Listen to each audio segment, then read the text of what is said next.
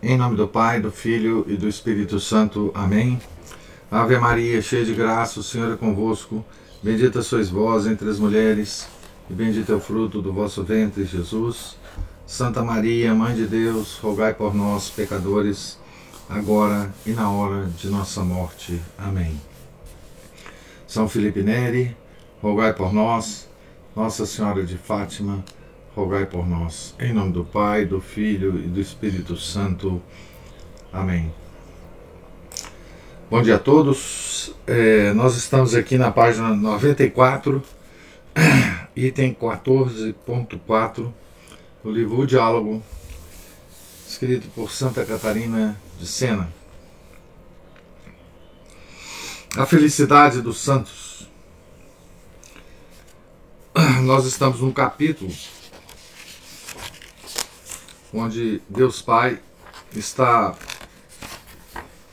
narrando ou explicando para Santa Catarina de Sena sobre o destino dos pecadores, os pecados principais e o destino eh, dos pecadores. Né? Agora ele vai falar da felicidade dos santos. Também o homem justo, ao encerrar sua vida terrena no amor, já não poderá progredir na virtude.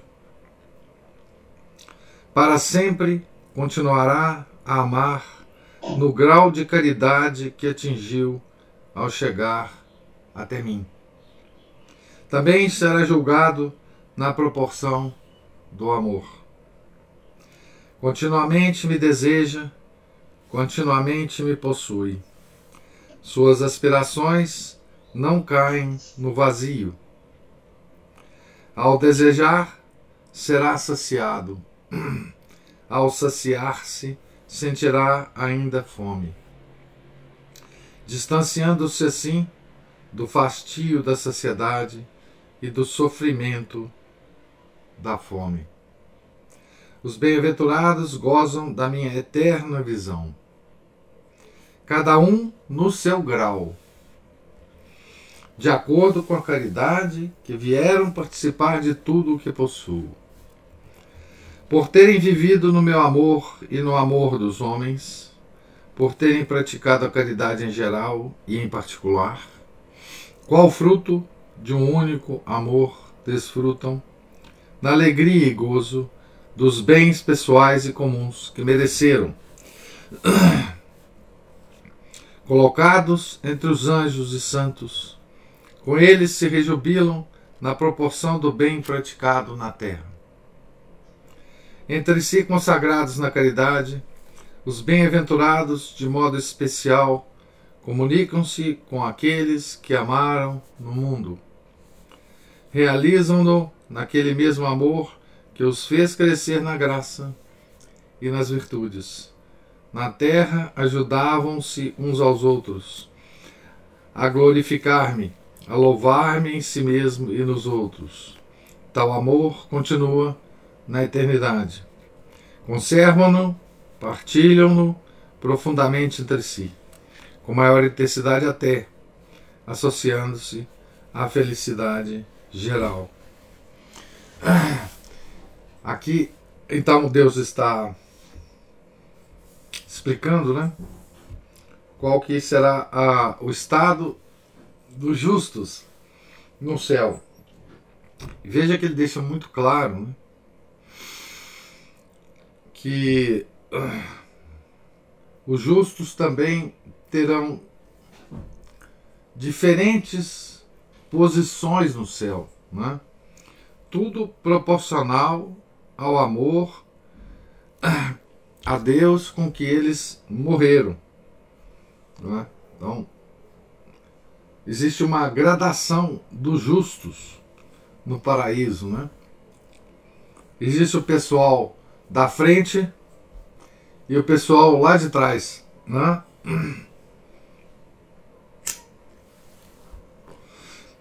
A bem-aventurança é proporcional, né? Ao estado em que o justo morreu. Quanto maior o amor a Deus na hora da morte, maior são as graças da, da, da bem-aventurança, né? Mas, vamos dizer assim, mais nítida é a visão beatífica. Então, nós imaginamos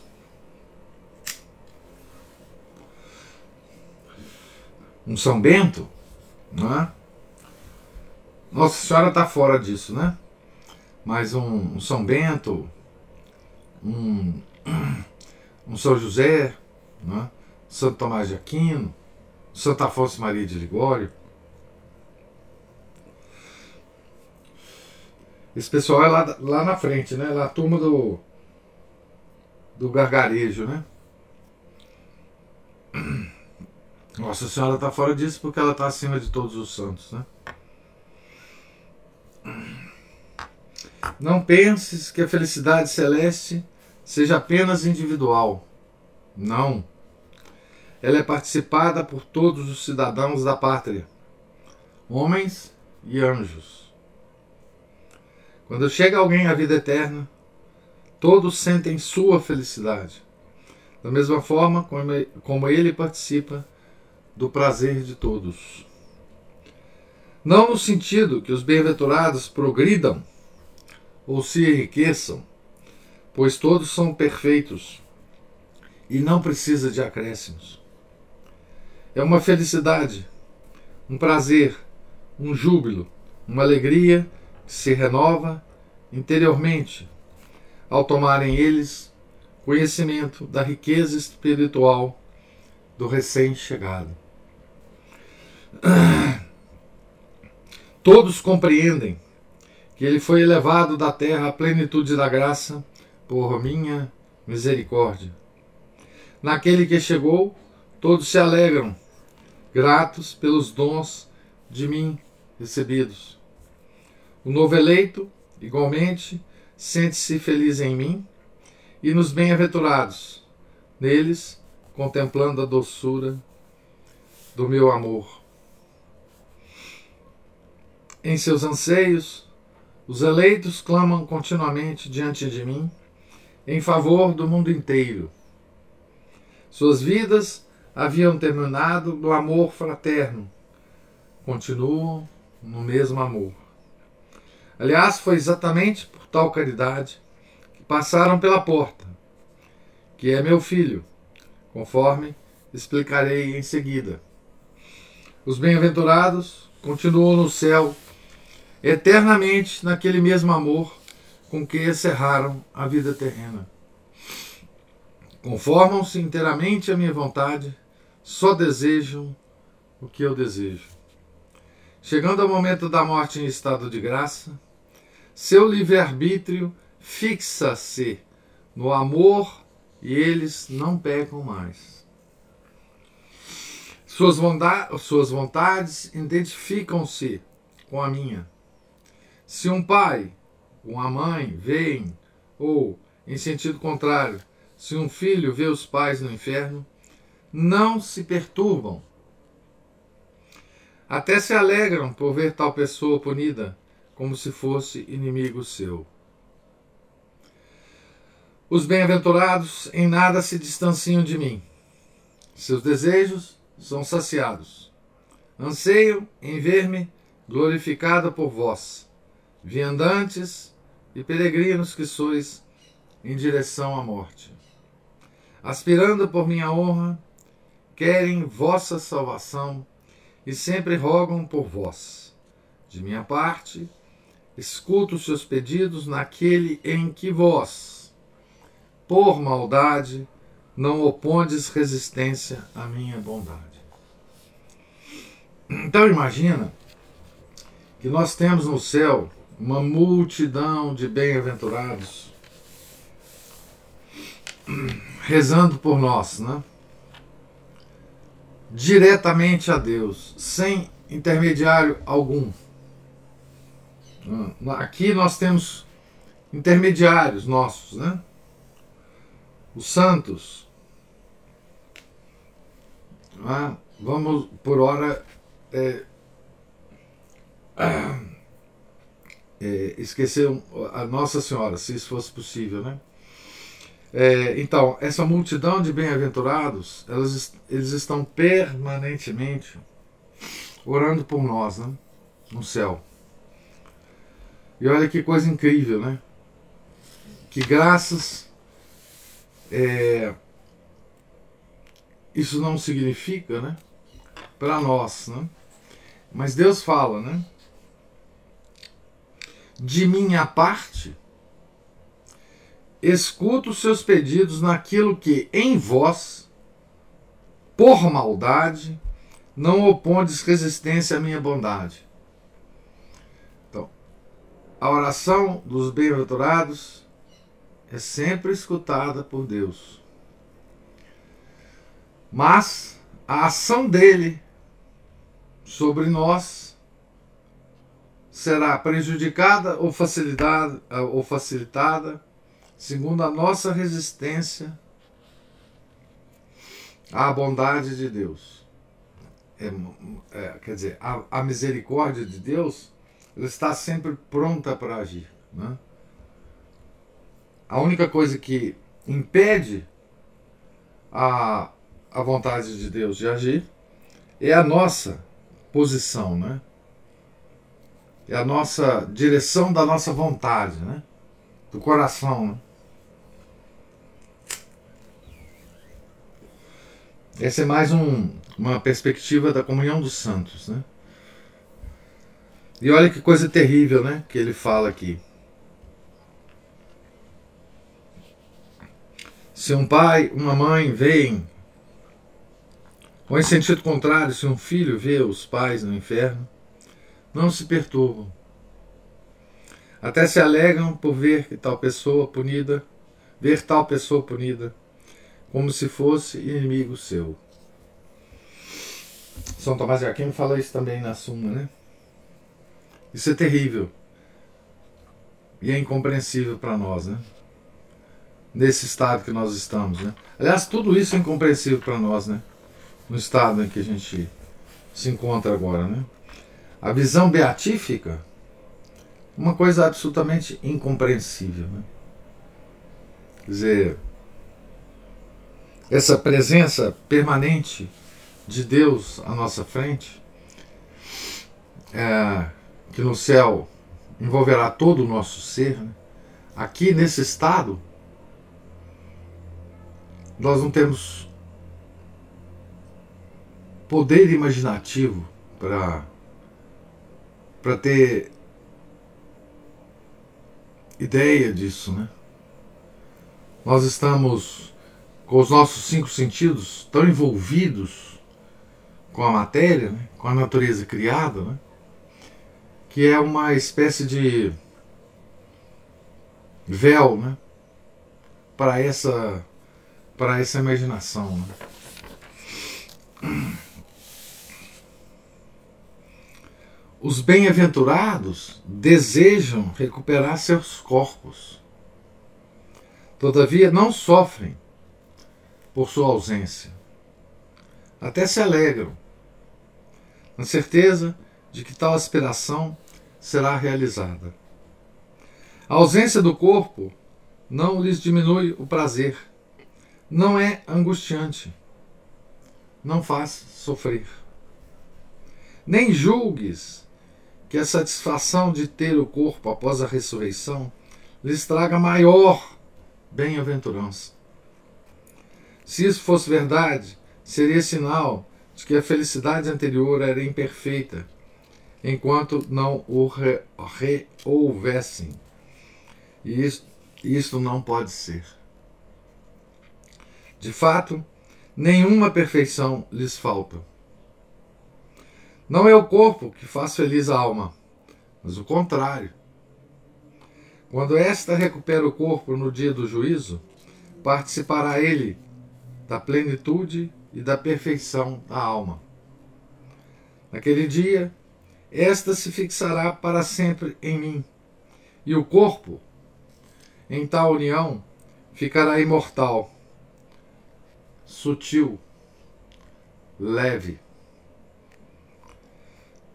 Deve saber que o corpo ressuscitado pode atravessar uma parede, que o fogo e a água não o ofendem.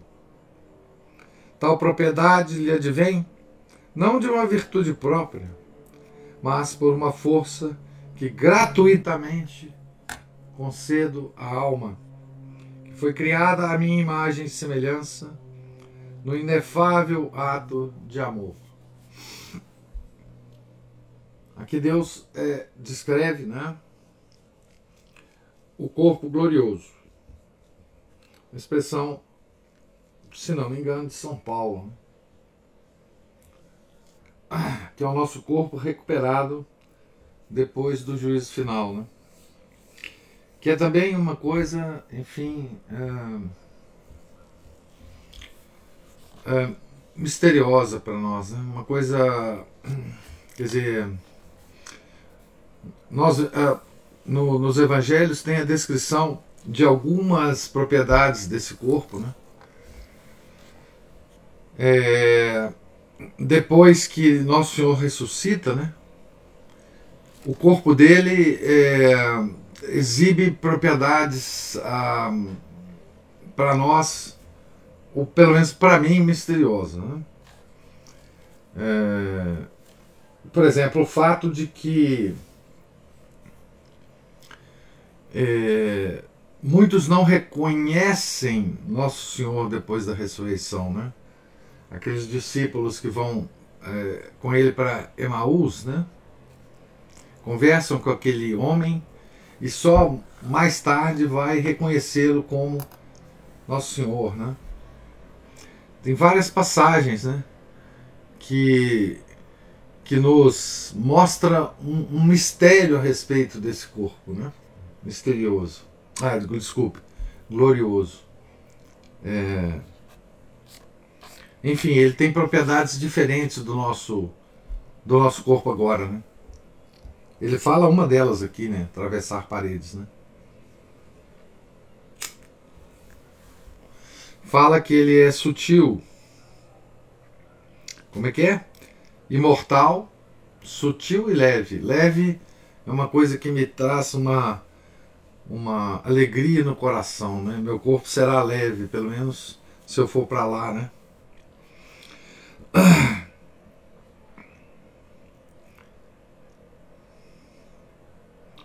Então, e ele diz que essas propriedades né, do corpo é por uma por um inefável ato de amor de Deus. Por isso ele tem essa essas propriedades, né? Tal, tua inteligência não dispõe da capacidade necessária para entender, nem teus ouvidos para escutar, a língua para narrar e o coração para sentir qual é a felicidade dos santos. Então aqui ele. Deus sabe, né? Que o que ele está explicando é incompreensível para nós, né? Que prazer sentem na minha visão. Que satisfação ao recuperar o corpo, corpo glorificado. É outro, é outra expressão usada, né? Corpo glorioso, corpo glorificado. Até o juízo final não o possuem, mas sem sofrimento. Suas almas já são perfeitas e o corpo apenas virá a participar desta, eh, dessa plenitude. Estava eu falando da perfeição que o corpo ressuscitado receberá da humanidade glorificada de Jesus, a qual vos dá a certeza da ressurreição. Ele fez isso com o filho, né? No seu corpo brilham as chagas. Falando do corpo de Jesus agora, né? No seu corpo brilham as chagas, sempre vivas Conservam-se as cicatrizes a implorar continuamente perdão para vós, a mim. Pai eterno.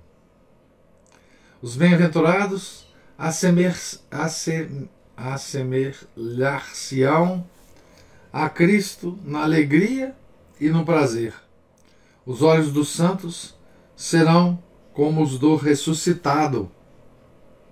Nas mãos, com suas mãos, todo o corpo igual ao seu. Unidos a mim, estarão unidos a Ele, que é uma só coisa comigo. Serão felizes vossos olhos ao ver o corpo ressuscitado de meu filho. Nós veremos diretamente o corpo ressuscitado de nosso Senhor Jesus Cristo, né? Serão felizes vossos olhos ao ver o corpo ressuscitado de meu filho. Por quê? Porque a vida dos santos, ao encerrar-se no amor, não muda mais. Como não podem praticar um bem ulterior, gozam daquilo que trouxeram. Já não fazendo obras meritórias, somente nesta vida é possível merecer ou pecar, segundo o livre parecer da vontade, na nossa vida aqui, né? aguardam o juízo final sem temor, mas também com alegria. Desse modo, desse modo, a face de Cristo não lhe será um rosto severo e irado. Morreram no seu amor e no amor do próximo. Quando Cristo vier julgar com majestade divina, não o verão com severidade. Tal acontecerá com os que serão condenados. Eles verão o ressuscitado com o rosto severo e justo. Para os santos, sua face mostrar-se-á amorosa e cheia de misericórdia. Então, aqui uma, uma descrição do céu, né? do estado das almas no céu antes do juízo final. Então, as almas entraram no céu a partir do, do, do juízo particular, né? foram direto para o céu ou para o purgatório, e depois do purgatório entraram no céu. Esse é o estado delas, né? Sempre, sempre rezando por nós, rezando pelos homens, pelos, pelo mundo. Né? Lá todos querem que todos se salvem, embora saibam que nem todos se salvarão. Né? Item 14.5 A condenação eterna. Ocupei-me da felicidade dos santos para que entendesses melhor a infelicidade dos condenados ao inferno. Aliás, outro tormento destes últimos é ver quanto os bem-aventurados são felizes. Tal conhecimento acresce-lhes a pena, da mesma forma como a condenação dos maus leva os justos a glorificar minha bondade. A luz é mais evidente na escuridão e a escuridão na luz. Conhecer a alegria dos santos é dor para os réus do inferno. Veja que essa informação né, que Deus Pai dá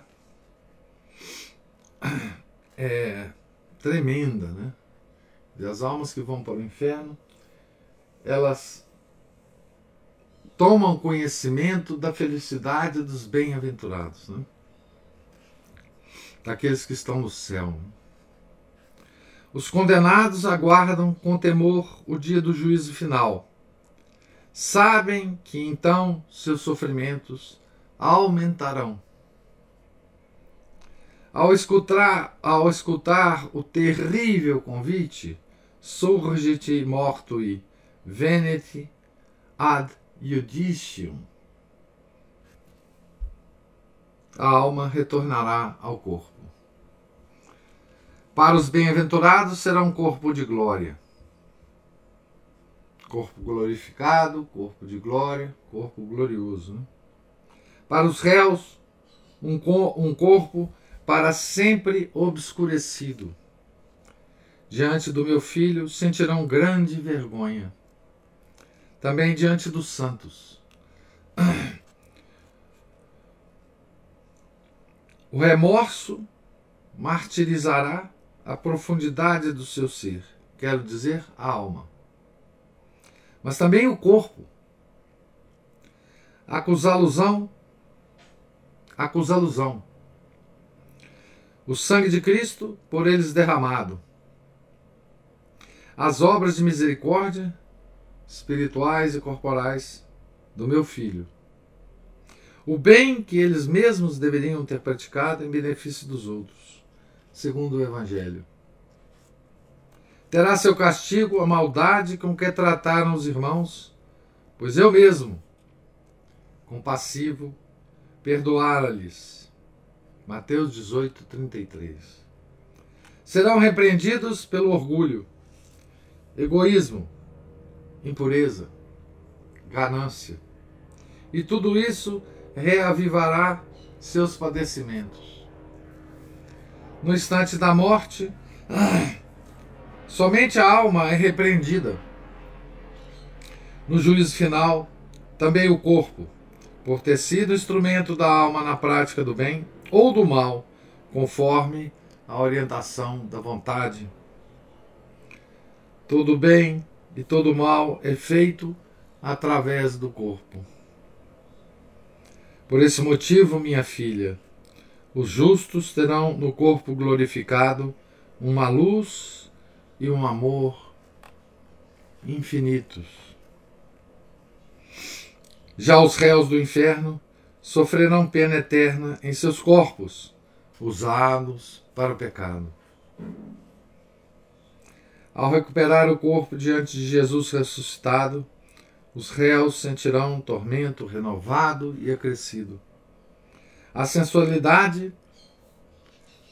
a parte sensível né, da alma, sofrerá na sua impureza, vendo a natureza humana unida à divindade, contemplando esse barro adâmico, vossa natureza, colocada acima de todos os coros angélicos, enquanto eles, os maus, estarão no mais profundo abismo.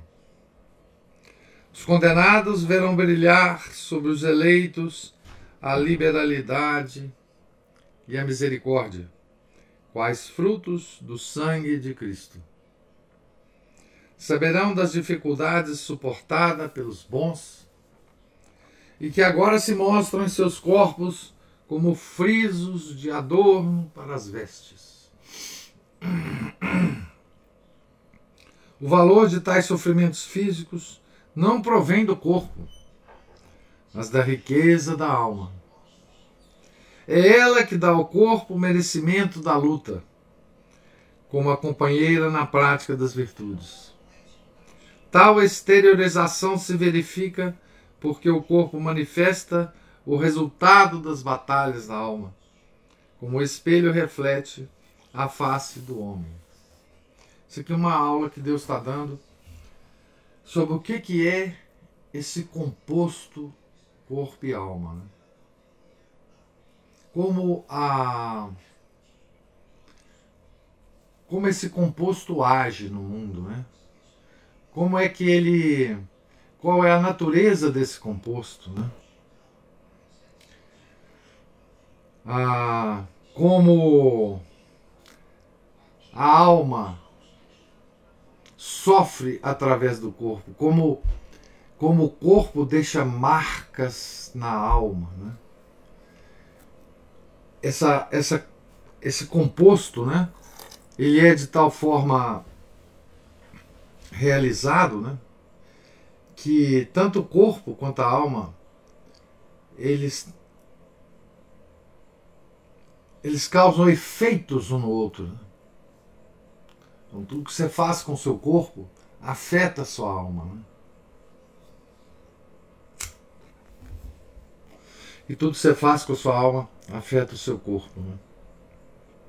Isso é uma aula de psicologia de Deus. Né? Se quiserem, né? A psicologia mais elevada. Então, para entender o homem, esse composto, não é? Fujamos de Freud né? e Jung. Não? Esse é o, essa é a verdadeira esse é o verdadeiro funcionamento desse composto. Deus está nos, nos ensinando, né? Deus que o criou esse composto, né? Ele está nos ensinando como é que, que a interação dessas duas partes desse composto, né? Que são inseparáveis. Essas duas coisas são inseparáveis, exceto por um tempo. Por um tempo, né? Vejam que a alma dos justos anseiam pelo corpo no céu. Então, nós nós sempre seremos um composto, né? Nós estaremos separados por um tempo que ninguém sabe qual é a extensão desse tempo. Né? Mas a alma humana sempre ansiará pelo corpo. Né?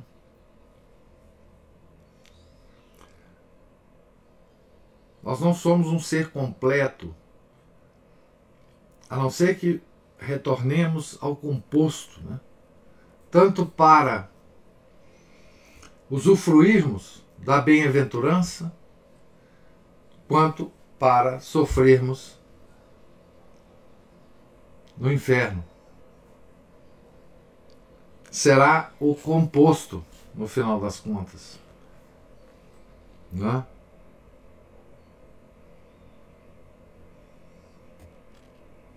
O corpo manifesta o resultado das batalhas da alma, como o espelho reflete a face do homem.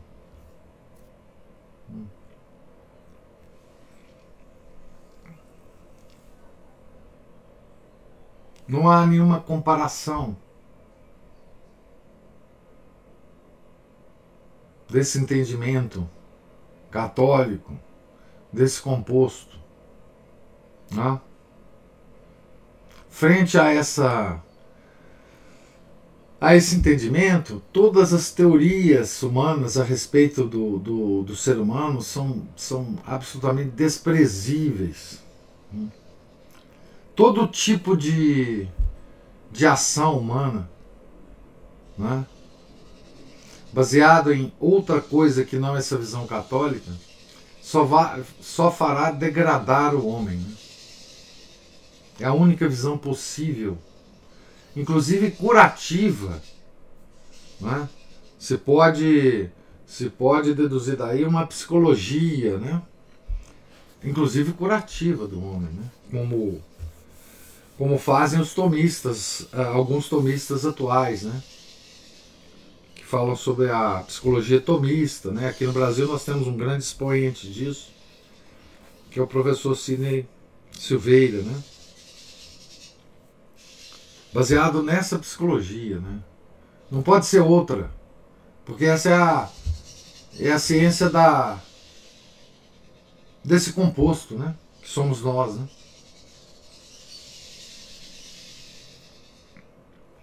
Ao se verem privados de tamanha beleza, os habitantes das trevas verão surgir nos próprios corpos os sinais dos pecados e terão maiores tormentos e confusão.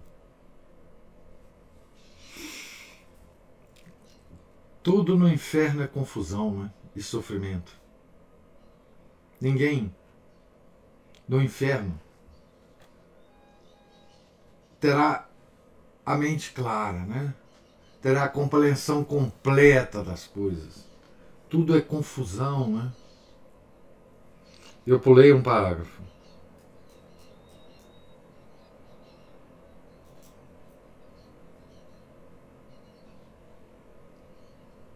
Eu acho que eu não pulei um parágrafo, não. Se bem que eu não.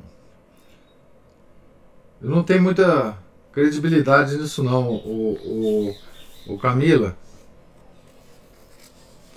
Ah,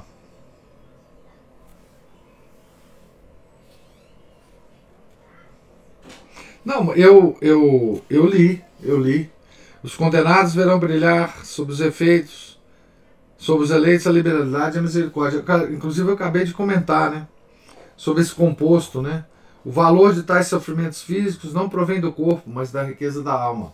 Eu li. Então, confusão, né? Terão maiores tormentos e confusão. É? Então, toda vez, né?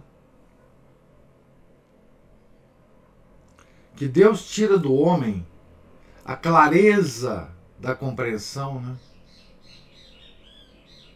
A clareza da compreensão. Isso é uma Isso é um castigo, né? Isso é um castigo. É o castigo que os condenados sofrerão no inferno, né? Confusão. E ao soar aquela terrível sentença: Ide, malditos, para o fogo eterno. Mateus 26, 41. Suas almas e corpos encaminhar-se-ão para a companhia dos demônios, sem mais remédio nem esperança. Cada um, a seu modo, se envolverá na podridão em que viveu na terra, de acordo com as ações que praticou. O avarento arderá, ar, arderá na sua ganância dos bens que desordenadamente amou. O maldoso na sua ruindade, o impuro na imunda e infeliz concupiscência, o injusto nas suas iniquidades o rancoroso no seu ódio pelos outros. Quanto ao egoísmo, fonte de todos os males, arderá como princípio causador de tudo, em sofrimentos insuportáveis. O orgulho terá igual sorte. Assim o corpo e a alma serão punidos em todos os vícios. Então, é, esse então, esse então é o essa então é a situação dos condenados, né? Veja que coisa incrível, né? É, os, a sentença é terrível, é, é, é verdade, Camilo. Então, veja bem. Os bem-aventurados estarão na companhia dos anjos, dos anjos bons. Né? E os condenados estarão também na presença dos anjos, os anjos maus. Né? Então, nós, nós estaremos junto aos anjos Quer sejamos bem-aventurados, quer sejamos condenados. A Camila está dizendo, eu fico realmente estarrecido. Quem não fica, quem não fica lendo essas palavras, né? É, você veja que Deus está querendo, Deus Pai, né? Está querendo que Santa Catarina de Sena tenha uma tenha muito mais conhecimento, ela e seus discípulos, ela e nós que lemos isso aqui, é, muito mais conhecimento do inferno, né? Porque esse é o conhecimento importante para nós, enquanto em vida, né? E você veja que coisa impressionante que é a nossa situação aqui hoje, né? Na Terra para mim, estou falando de mim, né? eu consigo entender mais o inferno do que o céu. Para mim, para minha compreensão intelectual, é mais fácil entender o que, que passa uma alma no inferno do que a bem-aventurança no céu.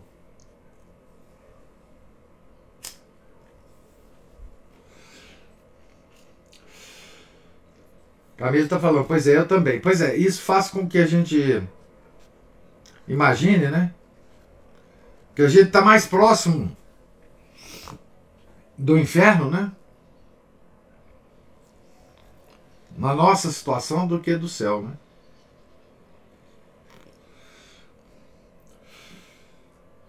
Estamos mesmo, né?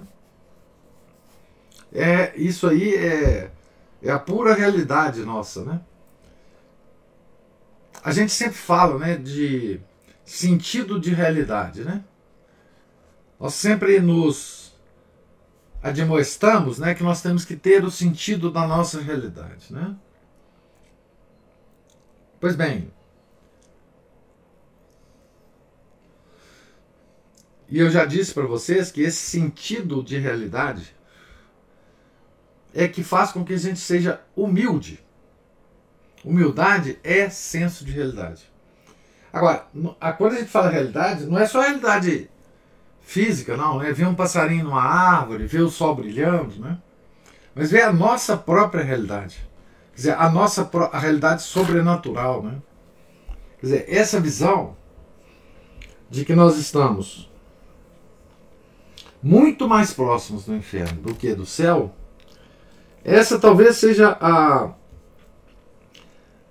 a realidade maior que nós devemos ver. Né?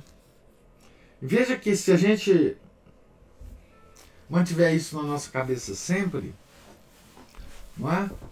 é isso nos dá uma um senso de posicionamento na vida, não é? que se levado à perfeição se chama humildade. O homem humilde, primeiro ele não parece que é humilde, né? Já falei isso muito para vocês. Humildade é uma coisa absolutamente é, imperceptível é, no, no, trato da vida, né? Mas esse homem humilde, ele é exatamente humilde justamente por causa dessa visão clara da realidade. Ou seja, eu estou muito mais caminhando é, para o inferno do que para o céu. Né? No sentido de que se eu fizer, se eu orientar minha vida para a minha sensibilidade, ele chama sensualidade aqui, não é? Eu vou certamente para lá. Eu vou certamente para lá. Né? Não tem escapatória. Né? É... Uma das orações que ah, Santo Afonso ah, sugere sempre antes da, da meditação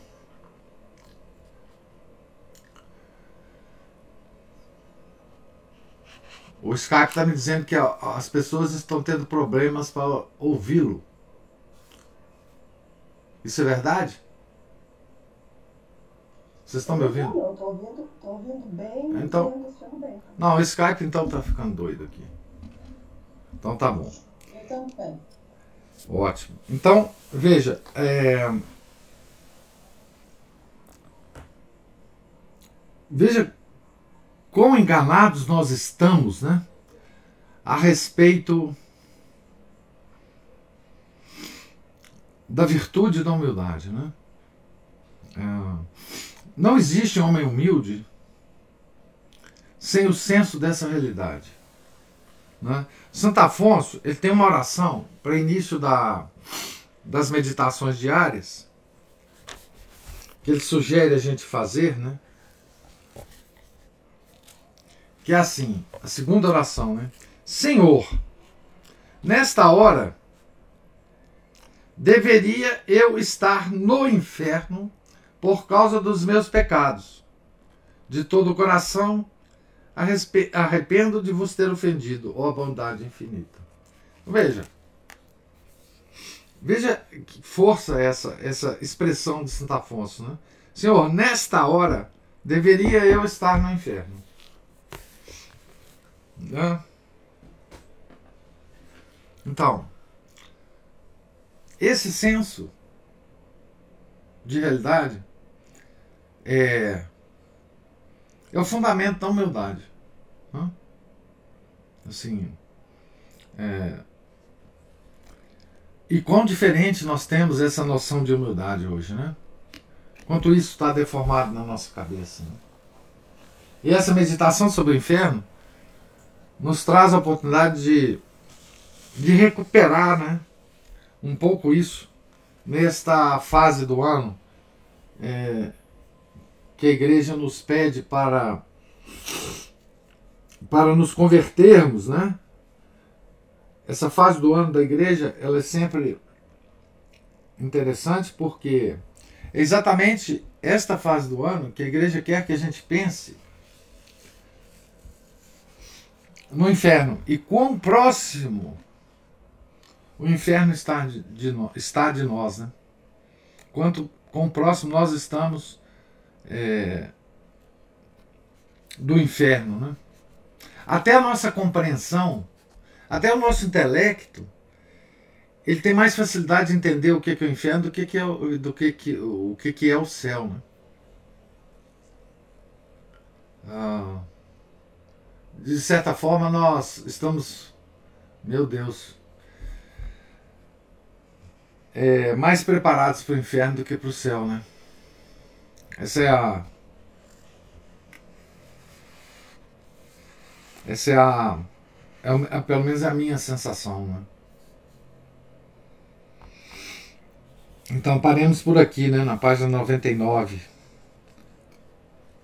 Imediatamente antes do item 14.6, que é o sumário e exortação. Né?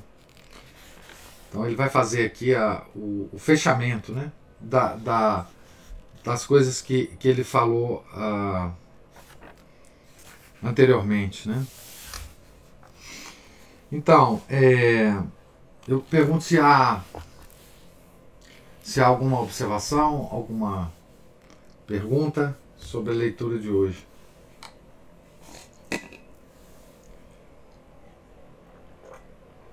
Professor. Sim.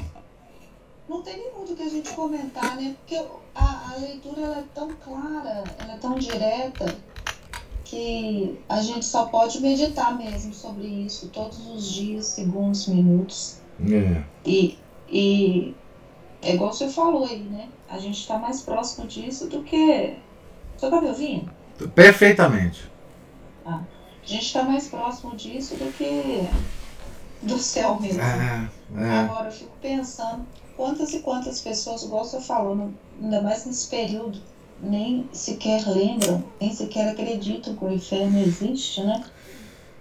E, e pessoas às vezes tão próximas de nós que dá um desespero e a gente fica se perguntando assim, o que, que eu posso fazer para que essa pessoa pelo menos pense que o inferno existe, né? Pois é, Camila. Você sabe que quando eu pensei em, em ler e comentar esse livro, eu fiquei pensando assim, mas que ousadia minha comentar palavras de Deus Pai, né? Porque, assim, a clareza do texto, né? a clareza com que Deus nos explica as coisas, ah, porque ele é o nosso criador do composto, né? Corpo e alma. Então, ele explica, usando as palavras que a gente entende cada uma das palavras, mas ele ainda chama atenção que, que nós não temos capacidade to, é, total de, de absorver aquilo que ele está nos explicando. Né? Não então, temos mesmo, não. Não tem, não. Então eu fico pensando assim, é, eu, eu adiciono alguns comentários, mas assim, é, não tem, não tem o que comentar a respeito do que, que Deus, Deus fala, né? Enfim, porque ele fala aqui com uma clareza muito maior do que, por exemplo, ele fala na Bíblia. Sim. Por exemplo, é a, muito claro e é, muito direto. É, a Bíblia até que realmente exige né, os, os, os, os comentaristas, né? A igreja é a comentarista autorizada da Bíblia, né? Mas e esse livro realmente, assim, é, é impressionantemente claro, né? E, e, e, assim, agora o que você falou, né? O que, que a gente pode fazer, né? Por essas pessoas que a gente vê, né? Ele também dá receita aqui, né? Ele, ele diz para nós o seguinte: olha, eu uso a misericórdia com todos. Mas para mim a misericórdia agir, a minha justiça tem que ser satisfeita. O que quer dizer que os pecados nossos evitam que Deus use a misericórdia conosco, a não ser que a gente satisfaça a justiça em relação aos nossos pecados. Façamos reparações, façamos atos de, de piedade, de caridade, é? de louvor a Deus, para que Ele perdoe os nossos pecados pessoais. Confissão, né? Mas Ele também dá uma, uma receita para os outros, né? Os, nós podemos satisfazer a justiça de Deus, não só para nós, mas para os outros. Nós podemos fazer obras de reparação das ofensas que os outros dirigem a Deus, através de penitências, de orações, atos de reparação para os outros. Então, se a gente tem entes queridos, amigos, é, próximos, é, que estão nessa situação que você descreveu, que são muitos, hoje em dia, né? nós podemos fazer penitência por eles para aplacar a ira de Deus, que é exatamente satisfazer a justiça de Deus para com os outros. Então Deus ele permite que nós façamos isso pelos outros. Isso é uma das obras de misericórdia mais mais importantes que a gente possa fazer, né? Fa é. Façamos penitência pelos outros. Não só rezemos, mas façamos penitência pelos outros. Eu acho que o senhor está corretíssimo, a, a, a, pontuação aí é muito precisa. Mas eu fico pensando, eu estava lendo ontem, a, né, dia de São Bento, eu estava lendo a meditação de Santo Afonso sobre ele, é, que com 16 anos ele se retirou, né, foi para o deserto e ficou lá, viveu lá vivia de é, jejuns permanentes e comia mal mal um pão que era dado para ele de esmola. Eu fico pensando, a gente mal mal consegue fazer um jejum? Pois é. A gente mal mal consegue fazer uma penitência? Eu, eu tô falando por mim. Tá? É sim, não, claro, todos nós, né? Mas, ô Camila, é, veja bem. Eu fico pensando, a gente não tem salvação, não. Pois, não. Veja bem que coisa curiosa, né? Quando a gente começa a desenvolver esse sentimento de que a gente tem que fazer penitência para os outros, e começamos a fazer, pequena que seja, pequena que seja, nós até imaginamos que estamos fazendo o bem para os outros, mas olha o bem que é feito para nós nesses atos. Quer dizer, é, é uma coisa curiosa, porque Deus nos dá a oportunidade de fazer o bem para os outros mas no ato de fazer o bem para os outros, a gente faz um bem muito maior para nós. Então, acostumar com fazer penitência para os outros é uma coisa que dá um controle na vida da gente, um controle de disciplina para a gente, que a gente não ganharia se não fosse esse ato que a gente fizesse para os outros. É uma coisa curiosíssima isso. Gente, os atos que Deus nos sugere, eles têm tanta têm uma multiplicidade de perspectivas assim é, é impressionante por exemplo eu fico pensando né o o o, o, o, o Simeão, é, o Sirineu lá que carregou a cruz para Nosso Senhor, né? Aquilo ali foi um favor que ele fez a Nosso Senhor ou foi um favor que Nosso Senhor fez a ele? a segunda opção, com certeza. Tá certo? É, então, assim, todo ato que a gente faça, no sentido de completar a obra de Jesus Cristo na Terra, é um ato que nos ganha méritos incríveis. A mesma coisa é rezar pelas almas do purgatório, né? Deus, na sua misericórdia infinita, nos deu um poder sobre as almas do purgatório. Olha que coisa impressionante. Uma coisa incompreensível. Agora, ao rezar pelas almas do purgatório, nós estamos adquirindo méritos incríveis. Né? Imagina que a gente reze por uma alma que seja no purgatório e que com as nossas orações, com as indulgências que a gente ganha para essa alma, a gente liberte essa alma do purgatório, ela vá para o céu. Imagina o, que nós vamos ter como intercessor no céu uma alma grata a nós. Imagina, é verdade. Imagina que Ou bem. seja, são muitas possibilidades. Pois é, imagina que bem que isso vai nos causar depois, né? Quando a gente estiver lá, né? Na melhor das hipóteses, quando a gente estiver no purgatório. Então, assim. É.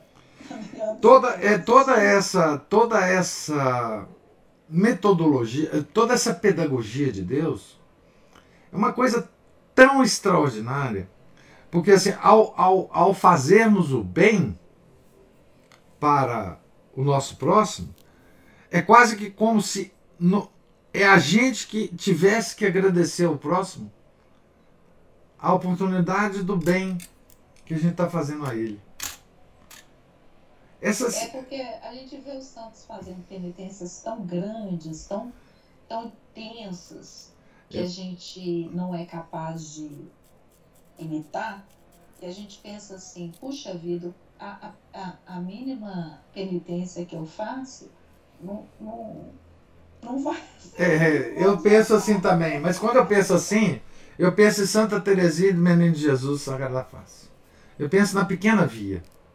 Eu penso naquelas penitências que ela, que ela fazia e que ela sugere né, fazer, é, que são tão fáceis e são tão, tão possíveis de você fazer ao longo do dia. Né? Por exemplo, ah, quando você está com sede, se atrasar 10 minutos tomar um copo d'água e oferecer esse sacrifício às almas do purgatório. Verdade. Ninguém precisa saber, ninguém precisa saber, só Deus vai saber.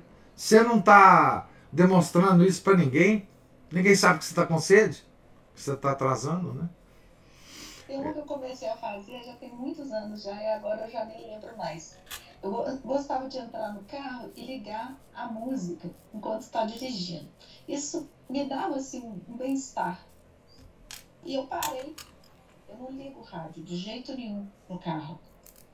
É, eu eu não, não ligo justamente porque aquilo me causava um bem-estar. Então eu sempre passei, não vou ligar, não vou ouvir nada, não vou ouvir uma música. Ótimo, é uma ótima, é uma ótima penitência. Isso me causava um bem-estar. É isso. Fazer. Hoje em dia eu não ligo mais. Maravilha. E veja o tanto de música ruim que você deixou de ouvir. É verdade. E notícia ruim que eu deixei de ouvir. É, veja que coisa maravilhosa. Então esse, esse, esse tipo de coisa a, a gente pode fazer. A gente não deve preocupar com as grandes penitências, não. Nunca. Eu vou preocupar com a penitência de São Bento. Pelo amor de Deus, não dá, né? A, a penitência de Santa Gema.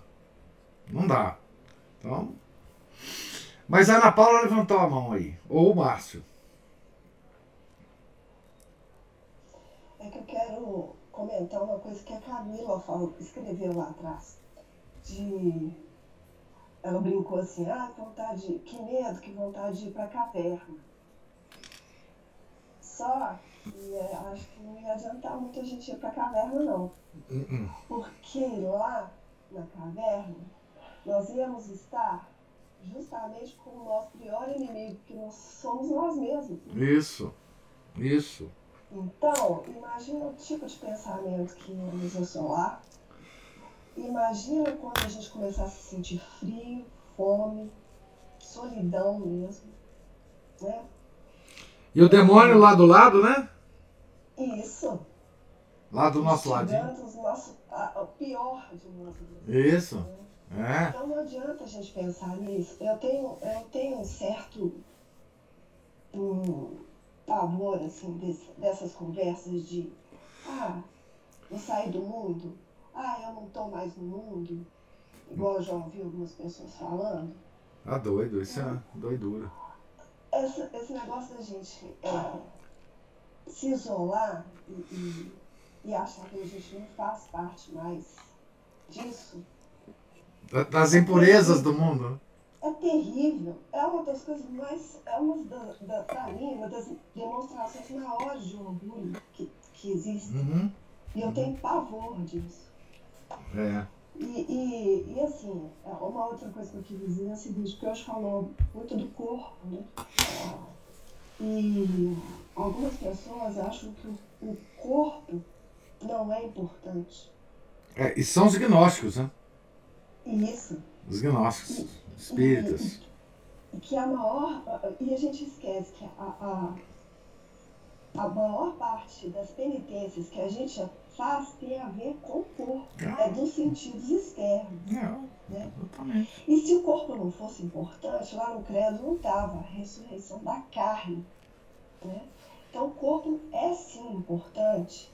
Ele é o veículo da nossa alma.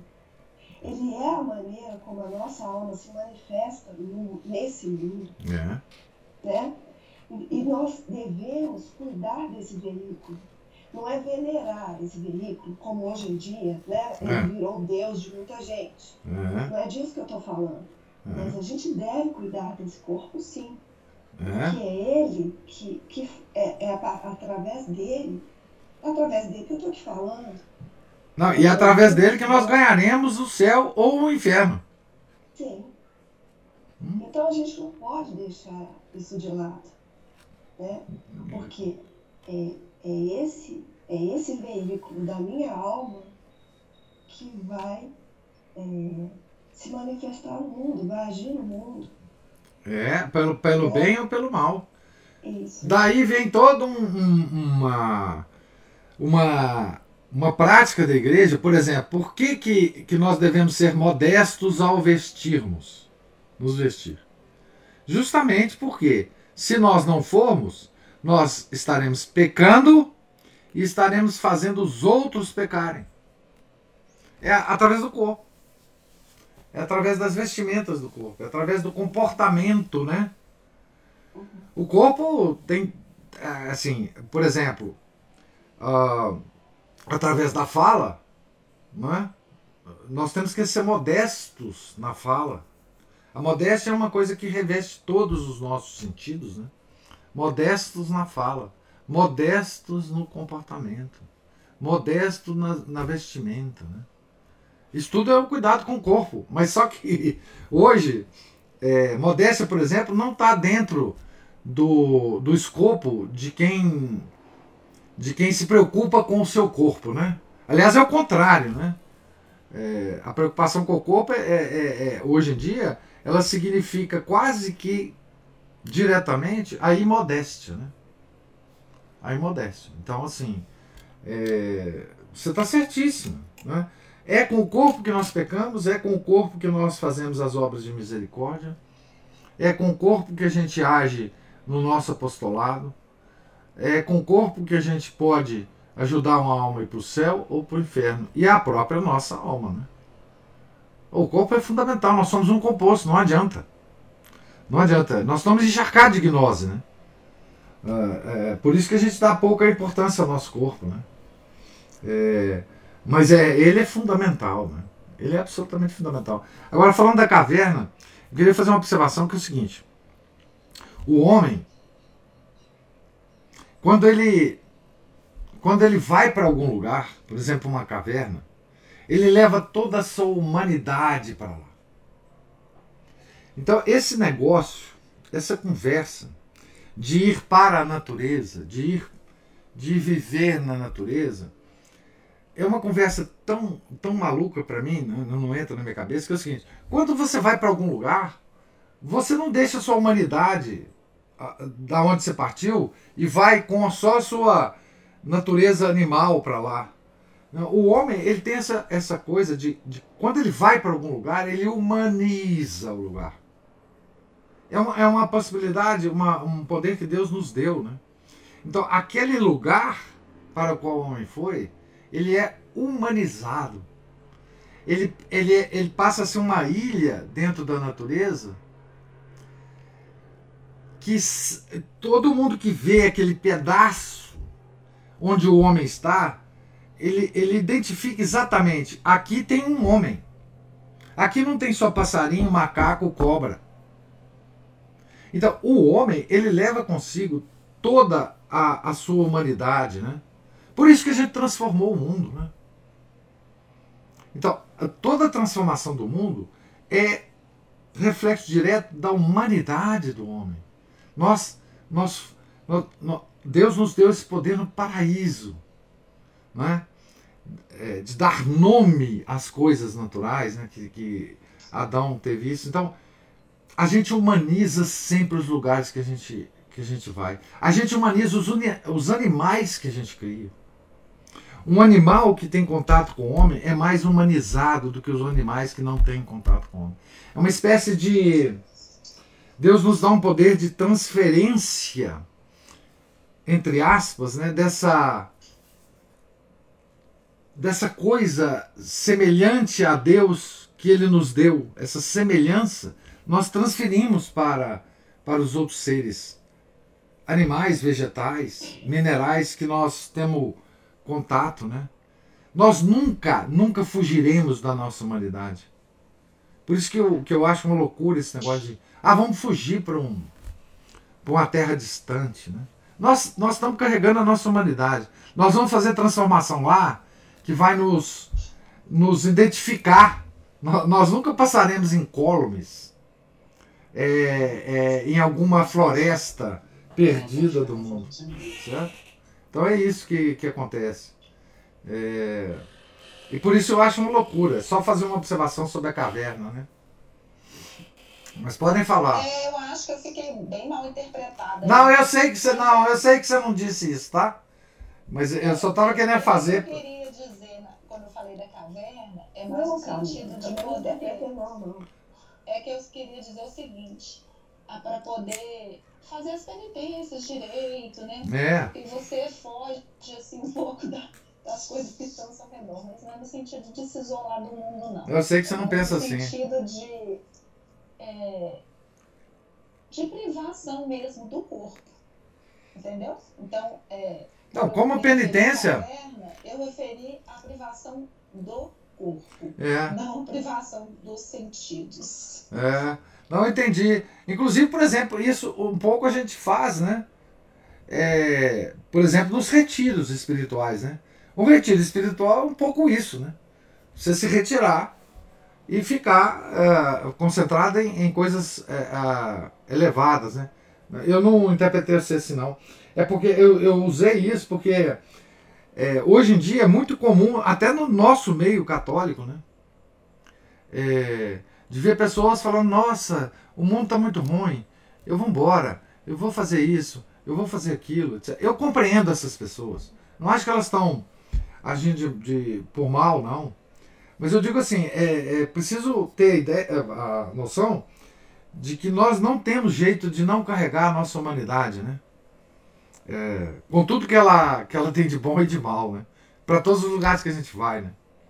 E, e quer dizer, a, o, o Deus nos dá a possibilidade de nos redimirmos é, onde nós estamos, né? Na confusão geral de onde nós estamos, né? É, enfim. Mais alguém tem alguma observação?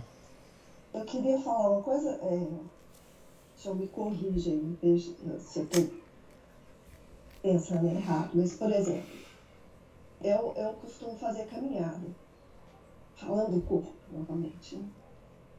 eu preferiria ficar aqui sentadinha estudando do que sair para fazer a caminhada. Eu acho mais confortável. Mas é,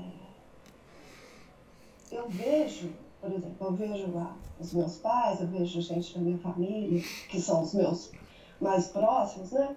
Que é, não fazendo um exercício físico, por exemplo, estou dando um exemplo do exercício físico, né? Eles, eles hoje têm uma, uma vida mais limitada e que faz com que eles, ao invés deles poderem estar tá se preocupando é, hoje com, com, com a vida espiritual, não sei o quê, às vezes tem que ficar mais preocupado com a saúde, com o médico. Entende? Isso mesmo. Então, eu fico pensando, quando eu faço uma caminhada, eu estou tentando preservar algo que Deus me deu, né? É lógico que isso não é garantia de nada, porque ele é que sabe, né? Mas eu fico tentando preservar a minha saúde, preservar o meu corpo, para que eu tenha tempo para fazer o que realmente interessa. Está certíssimo. Está certíssimo isso. Vocês vejam que é, a, se vocês não leram, é, vocês devem ler, mas e se leram vocês vão lembrar, que no, no, no livro do, do padre Sertilange, chamado Vida Intelectual, a Vida Intelectual, uma das coisas que ele fala da vida intelectual é a presença de, de exercício, de caminhada, de exercícios físicos. Não é? é porque, lembremos, né? Nós somos um composto. Né? E para o corpo faz muito bem, muito bem, exercício físico. Né? Moderado, obviamente. Né? É, então, tá certíssimo você, Ana Paula. Assim, a gente tem que dar ao corpo aquilo é, que, que ele necessita para viver, tá certo? Preservar dentro das nossas possibilidades o nosso corpo. Agora, o que vai ser dele, Deus vai, vai, vai saber o que vai ser dele, né? Mas isso mesmo, tem que fazer exercícios moderados, né? Não precisa fazer essa loucura moderna que é que é o que tem por aí, né, nas academias, etc. Mas é importantíssimo que se que se faça é, algum tipo de, de exercício, né? Porque a quando você fala estudar, meditar, etc, você está falando do, do, da, das potências superiores da alma. Mas nós temos um composto para cuidar, alma e corpo.